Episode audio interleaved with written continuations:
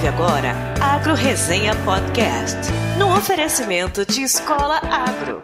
Conhecimento que gera resultado.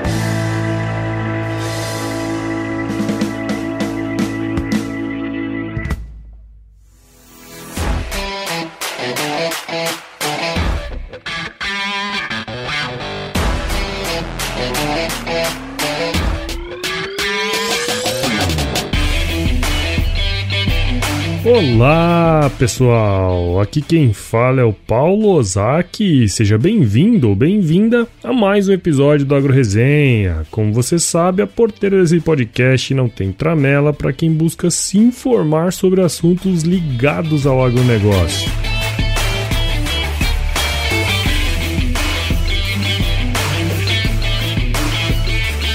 E aí, pessoa, tudo beleza? Estamos começando o episódio número 111 do Agro Resenha. Este podcast que faz parte da primeira rede de podcasts do agronegócio, a rede Agrocast. Então, se você tiver a fim de escutar mais podcasts do agro, conheça todos eles no site www.redeagrocast.com.br e assine o canal em todos os agregadores de podcast.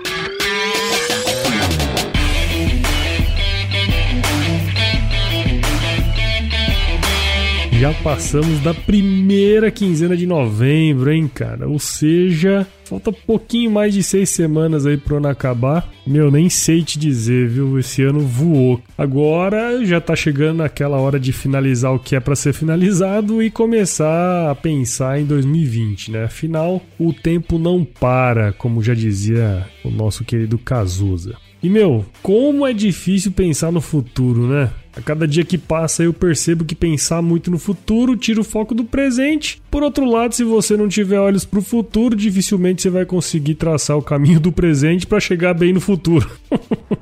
Difícil essas paradas aí, né? Bom, Apesar desse início de episódio aqui ter sido um pouco filosófico, ele tem um pouco a ver com o episódio dessa semana. Afinal, as bezerras que estão na fazenda hoje serão as vacas de amanhã, né? Por muito tempo, o setor de criação de bezerras leiteiras nas fazendas foi deixado, eu diria, um pouco de lado, em segundo plano. Não porque não era importante, né? Mas porque o que dá dinheiro em uma fazenda de leite é leite. Então o foco tinha que ser sempre nas vacas em lactação, né? Acontece que essa visão aí tem mudado ao longo dos anos. Em um artigo muito legal publicado esse ano no site do Milk Point, intitulado Criação de Bezerras: O que aprendemos nos últimos 10 anos. A autora mostra o quanto os estudos relacionados à área de bezerros leiteiros cresceram entre 2009 e 2018, passando de 715 para 1.089 publicações por ano, ou seja, um avanço aí de 52% em número de publicações, né? E mais do que isso, né? O número de publicações é uma coisa. Só que esse avanço aí ajudou a quebrar diversos paradigmas e inserir novos conhecimentos no dia a dia da criação de bezerros leiteiros, tais como melhorias no manejo de colostragem, e no armazenamento de colostro também, inserção de sucedâneos lácteos, inclusão de dietas sólidas, microbioma de bezerros, aumento no potencial de produção de leite de bezerras aleitadas intensivamente e ó, um monte de outras coisas. Caso esses termos estejam muito fora aí da sua área de conhecimento, no post do episódio eu vou deixar um link de uma cartilha sobre criação de bezerras leiteiras publicada em 2018 pela Casa do Produtor Rural lá de Exalc, que explica de uma forma bem simples todo o conceito de criação de bezerros, né? Esse material, bem como o artigo que eu falei, eles são da mesma pessoa, né? Esse artigo quem escreveu foi a professora Carla Bitar, que coincidentemente ou não, é a nossa convidada dessa semana, né? Ela vai contar um pouquinho pra gente como as pesquisas têm avançado e quais os desafios de implantar tudo isso aí nas fazendas. Além disso, ela vai nos contar também como um projeto de extensão pode trazer os conceitos de criação de bezerros para das pessoas comuns, né? Um projeto muito legal, um bate-papo show de bola. Se eu fosse você, eu não perdia, não. Só que, como sempre, antes eu preciso agradecer aos meus queridos padrinhos e madrinhas do podcast, em nome do mais novo padrinho, que é o Henrique Batiste. Palmas para ele! Para apoiar o podcast, como você sabe, muito fácil, basta acessar o nosso site, o www.agroresenha.com.br encontrar o plano que mais combina com você lá, velho. Tem um monte, começa a partir de 5 reais por mês, é baratinho, vai. Também quero agradecer aos membros do nosso site, especialmente o Renato Zoco, que se cadastrou essa semana. Ele se tornou um membro do podcast e agora, Renato, todo o conteúdo vai chegar também para você por e-mail. Então, bicho, se você tá curtindo a AgroResenha, não deixe de indicar ele também para aquele seu amigo ou amiga que vive na estrada aí, cara. O podcast cresce cada dia mais por causa dessas coisas. Para assinar o podcast, você pode acessar o iTunes, Spotify, SoundCloud ou baixar qualquer agregador de podcasts no seu celular. E caso você queira interagir comigo, escreva para contato@agroresenha.com.br, mande mensagem nas nossas redes sociais ou entre no nosso grupo lá do WhatsApp, cara. Cada dia que passa tem um monte de assunto legal lá, um monte de oportunidade. A galera tá curtindo, viu? O link de acesso tá aí na descrição do episódio. Você também já pode adquirir diversos artigos do Agro Resenha Podcast disponíveis na AgroMart Store. Tem lá umas camisetas, umas canecas lá, muito bacana. E você pode comprar lá com 10% de desconto se você usar o código hashtag AgroResenha. Cara, não deixe de ajudar o podcast, viu? Isso aí dá pra ajudar no leitinho das crianças, sim. Para finalizar, como sempre, você que é ouvinte do Agro Resenha também tem 10% de desconto em qualquer curso online da Escola Agro. Basta entrar no site deles lá, o www.escolaagro.com.br, digitar o código promocional Agro Resenha e adquirir o seu curso. Bueno, agora sim, vamos pro episódio dessa semana. Firma o golpe aí que nós já já estamos de volta.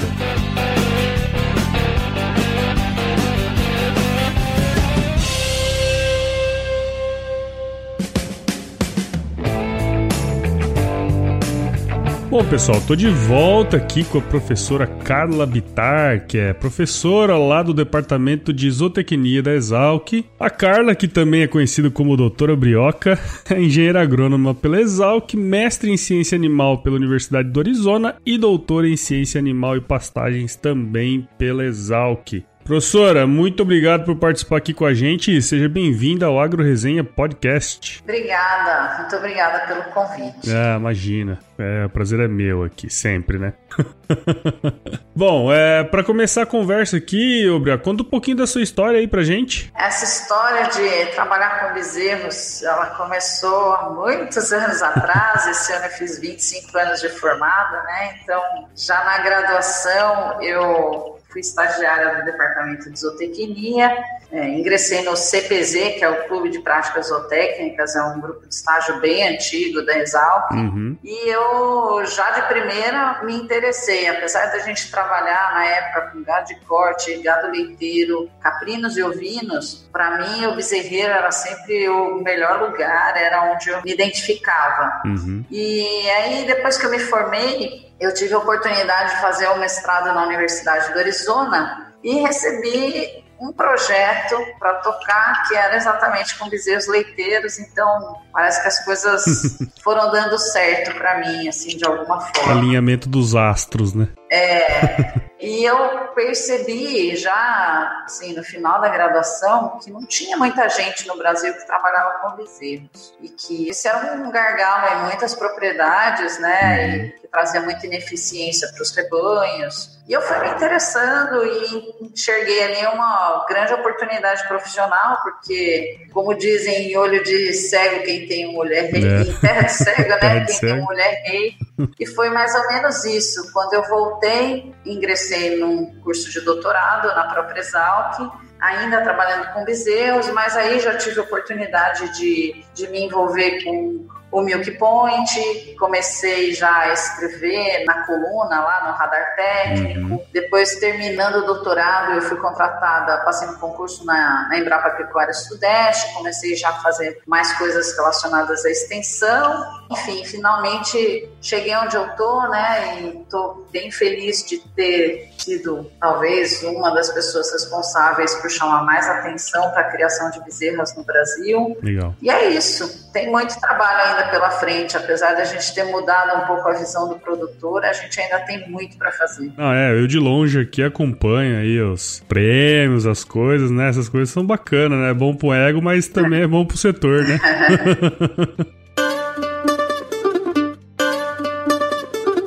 E o Brioca, assim, como fala que o nosso o título do episódio já diz, né, a sua área de pesquisa, você acabou de falar aí, é metabolismo e nutrição de bezerros leiteiros. E ao contrário da Anitta, a gente sabe que pra vaca da leite ela precisa parir, né?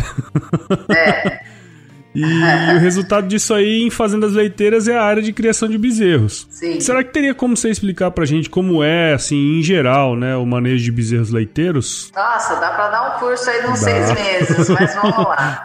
Basicamente, o que a gente faz, ou né, a maior parte dos produtores deveria fazer, é separar o bezerro da vaca, para que a gente consiga controlar o consumo de colostro, que é a primeira secreção depois da aparição. Uhum. Essa secreção ela é rica em anticorpos e, e, são esses anticorpos que vão permitir ou aumentar a sobrevivência desses bezerros pelo menos até três semanas de idade, uhum. Quando aí a gente já começa a ter o sistema imune do bezerro trabalhando efetivamente, né? Uhum. Então a gente separa o filhotinho da mãe, tem questões relacionadas ao alojamento, principalmente em, em regiões mais frias, é interessante dar um conforto maior do ponto de vista de regulação térmica, né? Então tem que ter uma cama, às vezes tem que ter uma fonte de calor suplementar, lâmpada a gente usa, igual se usa em granja de ventinho. Uhum. E aí depois da colostragem, a gente passa agora a fornecer leite em volumes controlados para esse animal, água e um concentrado à vontade. E aí a gente vai com esse animal nessa rotina e bezerro adora a rotina, a gente vai com isso até por volta de 60, 70 dias, quando aí ele vai ser desaleitado. Uhum. E aí nessa rotina a gente tem uma série de variações, por exemplo, qual volume de, de leite que eu vou fornecer, se eu vou fornecer leite ou se eu vou fornecer um substituto do leite, qual tipo de concentrado, quanto que vai ter de fibra, quanto que vai ter de proteína uhum. e por aí vai. Uma série de alternativas de alojamento, né, instalações individuais, coletivas, se eu vou fornecer a dieta líquida num balde, uma madeira, tem uma série de alternativas aí e é exatamente com isso que eu trabalho, com essas alternativas para aumentar a eficiência no ganho de peso e redução dos problemas de saúde. É, e a gente percebe, né, como você falou, a grande maioria, se a gente for olhar das fazendas leiteiras no país, não necessariamente seguem, né, esses, essas recomendações, mas de certa forma isso seria o que seria de mais, o que teria de mais avançado em termos de, de nutrição e, e criação de bezerros, né? É, professor? É. Outra coisa, assim, que eu acho que é legal e tem muito a ver com a sua linha de pesquisa, que a gente sabe, assim, fazendas um pouco mais especializadas, a gente entende que a maioria delas, os machos são descartados, né, ao nascer, para que o bezerreiro tenha ali só bezerras, né, fêmeas que vão ser as uhum. futuras vacas leiteiras aí da fazenda. A sua linha de pesquisa também tem como objetivo o aumento no potencial da produção de leite futuro desses animais, né? Teria como contar um Sim. pouquinho sobre as pesquisas que você tem desenvolvido aí nesse, nesse sentido? Basicamente, tudo que a gente fizer para aumentar o ganho de peso desses animais durante o período de aleitamento vai ter um impacto na produtividade futura. Uhum. Então, o que eu venho batendo assim nas palestras, cursos, quando a gente faz atendimento de produtor aqui no nosso bezerro experimental, trazer a noção de que a bezerro não é custo, é investimento. Uhum. Então, quando ele investe na nutrição desses animais nesses primeiros 60, 70 dias, ele vai ter esse retorno financeiro quando esse animal entrar em lactação e começar a efetivamente produzir. Né? Então, infelizmente, na, na, própria literatura a gente tem animais em crescimento como animais não produtivos, uhum. o que traz uma série de problemas e reforça essa noção do produtor de que animal em crescimento é uma torneira aberta, uhum. só está gastando recurso e ele não traz é, retorno financeiro imediato. Uhum. Então, aumentar essa visão de que é um investimento associado a essas tentativas de aumentar as taxas de crescimento nesse período vão resultar aí num retorno do investimento mais lucrativo. Uhum. Então a gente tem trabalhos a gente, eu digo, na literatura, né? Uhum. Na literatura tem trabalhos aí mostrando aumentos de até 1.400 litros de leite na primeira lactação. Nossa pelo fato do animal ganhar mais peso no período de aleitamento. Uhum. Também tem muitos trabalhos é, mostrando que esse ganho de peso está associado ao maior fornecimento da dieta líquida, mas é, não necessariamente. Eu posso ter um animal ganhando mais peso porque ele consome mais concentrado. Uhum. Muitos dos nossos trabalhos mostram essa relação de que quanto mais leite eu forneço, menos concentrado ele consome. E a gente pode trabalhar isso de forma que eu consiga um maior ganho de peso sem ter que desembolsar tanto recurso financeiro, porque o leite é o mais caro. Uhum. Então eu posso ir com maiores volumes de leite até um determinado período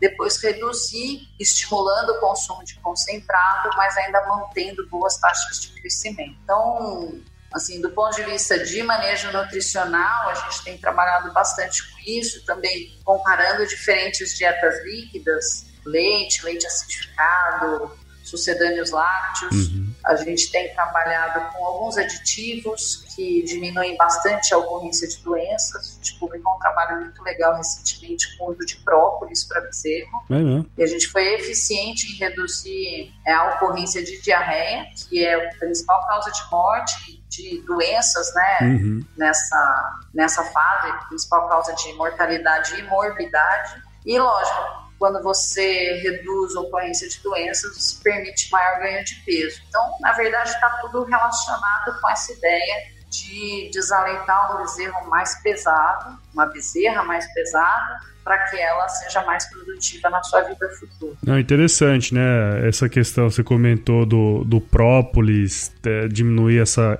incidência de diarreia. de diarreia, né? E assim, uhum. a gente teve aqui no podcast até um menino da escola aí também, que é criador de, de abelha lá em Botucatu, e a gente mostra que no, no fundo, no fundo, as coisas sempre se interligam, né? Sim, e é muito sim. interessante isso aí. E vai também de encontro a uma busca que a gente tem hoje por, por substituição isso. dos antibióticos sintéticos, né? Exatamente. Então, a gente tem bastante coisa nessa área para tentar reduzir e mitigar as doenças nos pseudos. Ô, Brioca, por que que você acha, é, você já comentou, né, que a grande maioria dos produtores é, ainda olham a criação de bezerras, enfim, como um, um custo e não como um investimento, né? É, o que, que você acha que pode mudar essa visão assim para o futuro? Muito vai estar relacionado com esse aumento no potencial de produção desses animais. Uhum. Se o produtor entende, né, passa a entender que que esse animal bem criado ele vai trazer benefícios para o rebanho,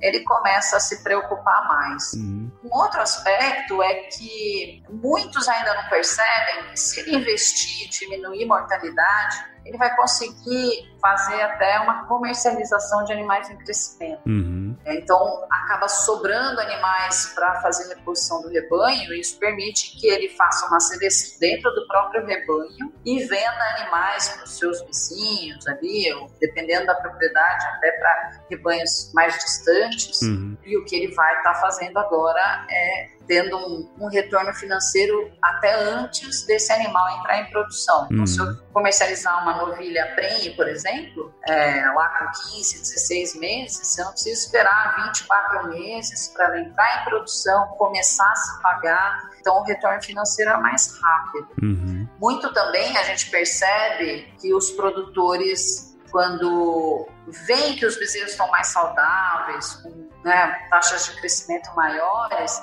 eles se animam com a proposta uhum. e aí começam a prestar mais atenção. Então é meio um ciclo assim, que quando ele tem um bezerreiro ineficiente, com muito bezerro doente, alta mortalidade, ele fala assim: eu não vou colocar dinheiro aí, esse animal vai morrer. Claro. Mas quando ele sai dessa, desse ciclo, aí ele, ele vira a chavinha mesmo, sabe? Uhum. Ele começa a perceber: nossa, olha como as novilhas estão tão saudáveis, tão bonitas, aí até o, o manejo reprodutivo das novilhas melhora, uhum. então isso aí ele entra num outro ciclo. Uhum. Na verdade, o que a gente tem que fazer é tirar o produtor dessa fase ruim e aí ele mesmo percebe que vale a pena investir mais nos animais em crescimento. Uhum. E no fundo, no fundo, são coisas relativamente simples, né, Carlos?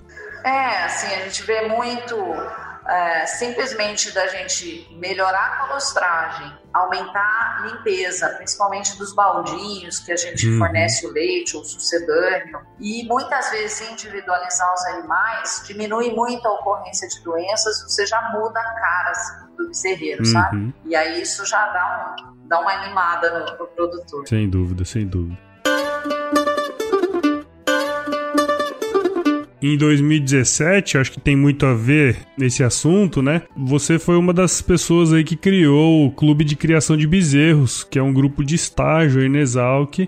que você é responsável hoje, né? Isso. Acho que seria legal você explicar como funciona o grupo, né? E quais os principais objetivos dele, né? A ideia é assim, a gente até pelo perfil, assim, como docente, eu tenho atraído muitos alunos de primeiro ano, uhum, sabe? Uhum. É, que querem ter um contato com bovinos, mas ainda não querem trabalho mais pesado, como trabalhar nos outros grupos de estágio, alimentando vacas, que é um número de animais maior, uhum. fazer ordenha às quatro da manhã, enfim. E eles acabam entendendo ali como oportunidade de fazer um estágio, mas muitos, quando chegam no segundo ano, vão procurar outras coisas. Uhum. Mas a minha ideia foi mostrar para eles que aquilo ali é como se fosse um clube. Você é um sócio e você pode vir participar ativamente como um estagiário de rotina ali. Uhum. E a hora que você decidir ir embora, quando você quiser voltar, você volta. Uhum. Né? Então, você tem portas abertas para ir voltar tranquilo. E o outro aspecto associado a essa ideia de ser um clube, como o CPZ também é um clube de práticas zootécnicas, uhum. mas eu pensei em sair um pouco dos muros da universidade, é de trazer crianças de escola para realizar atividades de alimentação. A gente, então a gente tem um, tem um roteiro aí uhum. do que essas crianças fazem e tentar fazer um link de como a gente cria os animais com a maneira como as crianças são criadas também, uhum. para talvez tirar um pouco dessa distância e a gente não ter no futuro mais anitas falando essas coisas que a gente escuta, né? Uhum. Então, da criança entender, por exemplo, por que, que cada bezerro vai ter uma uma casinha ou uma baia separada, né? Uhum. Então a gente fala assim, ó, quando você dorme no bercinho da creche, né? Uhum. Cada um tem o seu bercinho, cada um tem o seu colchãozinho o que, que eles comem, ó, então é importante tomar leite, o bezerro toma leite, você também deveria tomar leite. Uhum. A gente pesa os bezerros, pesa as crianças, Legal. tira a altura das, das bezerras, pega a altura das crianças. Então a gente tenta fazer um link e até criar uma certa empatia da criança se colocar no lugar do animal uhum. para aumentar a preocupação com o bem-estar né? Uhum. Então, ó, se eu maltratar o bezerro, é como se eu estivesse maltratando um colega, uhum. né? Então, a simpatia tenta fazer as duas coisas. Criar uma noção de cuidado com o animal e também melhorar a ideia sobre o que é produção animal. Legal. Né? Então, tem muitas crianças que nunca viram uma vaca, não sabem como é que o leite é retirado da vaca, e aí, principalmente porque são crianças aí até 5, 6 anos, uhum. a gente prefere trazer para o bezerreiro do que levar para um rebanho de vaca adulta. Então, eles escovam os animais, eles fornecem leite, fornecem concentrado uhum. e eles têm uma carteirinha. Olha. A carteirinha do clube, onde eles podem colar a foto deles tem lá desde quando eles se tornaram sócios. Uhum. E eles ficam convidados a voltar trazendo os pais. Olha só então, às vezes, vem a escola e a gente acaba usando as crianças como um multiplicador, né? Uhum. Então, a criança chega em casa e fala, olha, eu posso voltar lá, vamos lá, vamos lá. E a gente já recebeu. Outro dia tinha uma mãe com duas crianças. Uhum. E aí, a cada cada vez que eles vêm, ou dependendo de como que é a atividade quando eles vêm para a escola, eles têm as estações, né? Então, uhum. numa estação ele vai escovar o bezerro. Depois que ele escovou o bezerro, ele ganha um carimbinho ali de, de atividade realizada. Uhum. Então, isso também traz um certo pertencimento. Eu faço parte desse clube, eu já fiz todas as atividades e ele se sente também realizado de ter cumprido aquelas uhum. tarefas. Infelizmente, a gente não conseguiu ainda trazer muitas escolas, porque tem toda uma burocracia com a delegacia de ensino, Sim. então devagarinho a gente está tentando resolver isso. Mas a ideia é que a gente consiga receber pelo menos duas vezes por mês, um grupinho de alunos. Legal, legal. Ah, e isso vai multiplicando, né, Brioca? Não tem jeito, é, então. né? Pô, que legal essa ideia e, enfim, de certa forma, como você falou, é diminuir o número de Anitas, né? Isso é, é. muito interessante. Legal esse ponto de vista. Não, muito bacana. Nossa, é, gostei muito do bate-papo aqui, ô, cara. Agradeço muito aí sua participação Eu agradeço, aqui. Muito legal essa, essa ideia de fazer um podcast. Eu vou, vou tentar acompanhar aí para ver o que, que tem de novidade na nossa área. É, não, agora estão surgindo vários podcasts, tem alguns de uhum. pecuária específico, né? A gente aqui no Agro Resende começou um pouquinho antes. Mas a ideia é que cada vez mais tenham novos podcasts. E por que não, não criar um podcast sobre criação de bezerros? Pois é. Tem bastante espaço aí para isso. Sim. Né? É.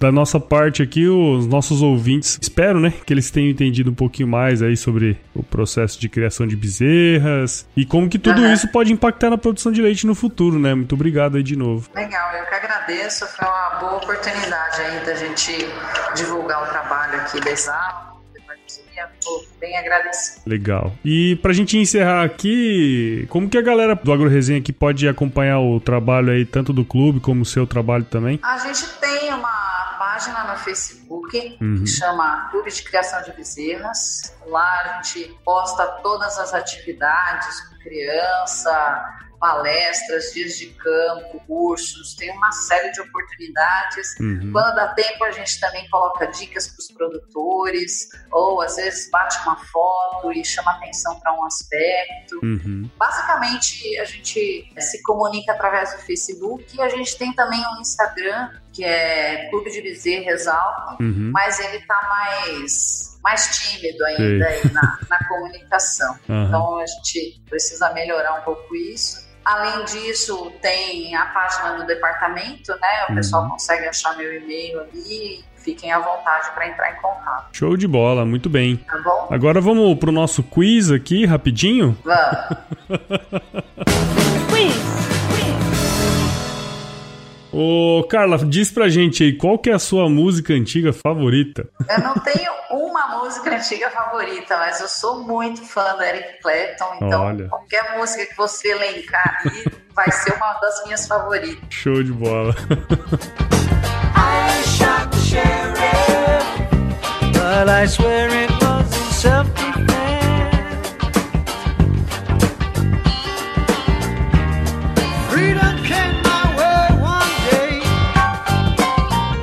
qual que é o lugar mais legal que você já visitou? Nossa, olha, eu acho que foi o Grand Canyon, sabe? Uhum. É fantástico aquele lugar. Sim, se eu pensar em um lugar, mas se eu pensar assim, uma viagem muito boa, eu gostei muito do Uruguai, eu gosto bastante daquele lugar também. Uhum. O povo é muito diferente. Muito é, bom. Né? E na cozinha, qual é a sua especialidade? Na cozinha eu sou boleira. É mesmo? É, na cozinha eu sou boleira. Todo domingo eu tenho que fazer um bolinho e a gente fica inventando moda lá. Tem os bolo preferido de cada um dos filhos. É, é bem gostoso. É, tem que usar leite, né? Leite. É. Legal. E para finalizar aqui, cara, se você se encontrasse com o seu eu de 17 anos hoje, qual seria o melhor conselho que você se daria? Vai na fé que vai dar tudo certo. Mete a cara, né? Mete a cara, não. Eu acho que assim, não tem vida perfeita, né? Fala assim, ó, há 17 anos atrás, fala assim, ó, cuidado com isso daí. Uhum. Não, eu acho que a gente só é quem é passando, né, por, por altos e baixos. Claro. Então, tá tudo certo. Ia falar só, talvez tentar me acalmar um pouco, vai tranquilo que no final dá tudo certo. Bom demais, maravilhoso esse bate-papo aqui, hein? Gostei muito, viu, Brioca? Que bom. Legal. e aí eu sempre falo pra turma aqui, Brioca, que é. se chover não precisa molhar a horta, não, tá? É isso aí. Bem por aí. Tem que ensinar pra Anitta isso aí também.